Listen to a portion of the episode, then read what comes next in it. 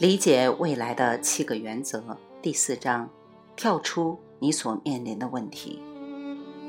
每一个问题下都隐藏着机会。正当里来公司努力复苏其股价，网络货车公司走向崩溃的时候，一位美国政治家正在思考未来的道路。埃伯特·格尔正面临人生难题。作为一名职业政治家。和热心公益事业的人士的儿子，戈尔曾担任公职近二十五年，当了十五年的国会议员，并在白宫担任八年副总统之后，他几乎要在欢呼声中赢得总统职位。他认为自己实际上已经赢了，当然，最高法院并不认可。政治生涯最终得以实现。最终让格尔做出改变，去做他最想做的事情，永远是挣脱公职的束缚，是不是这样呢？事实上，格尔输掉两千年总统大选，可能是他一生中最大的幸事，因为随着事态的发展，他获得了相当大的影响力，这种影响力比他当上总统还要大。作为一名政治家。进行大刀阔斧的改变，实际上非常困难。政治家一般不是创造变化的人，变化发生并不是以人的意志为转移。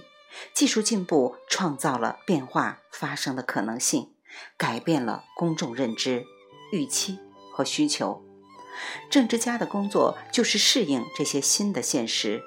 政治家的角色不是创造转变，只是阐明和管理已经发生的变化。政治家不会主动预测，他们只是做出反应。格尔退出政坛，让自己脱离政治家这一被动角色，把自己变成更能影响公众舆论的角色。在这个位置上，他可以通过推动能源和农业的转型，直接。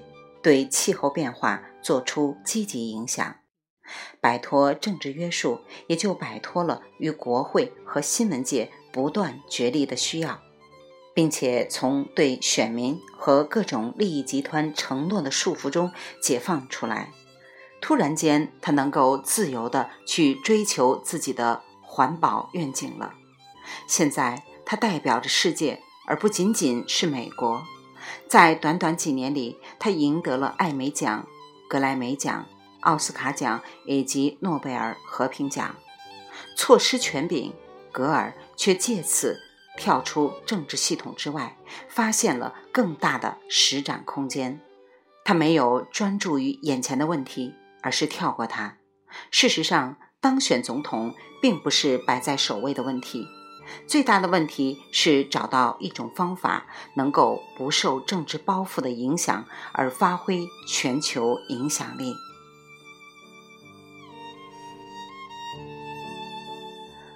未完待续，来自清音儿语子青分享，欢迎订阅收听。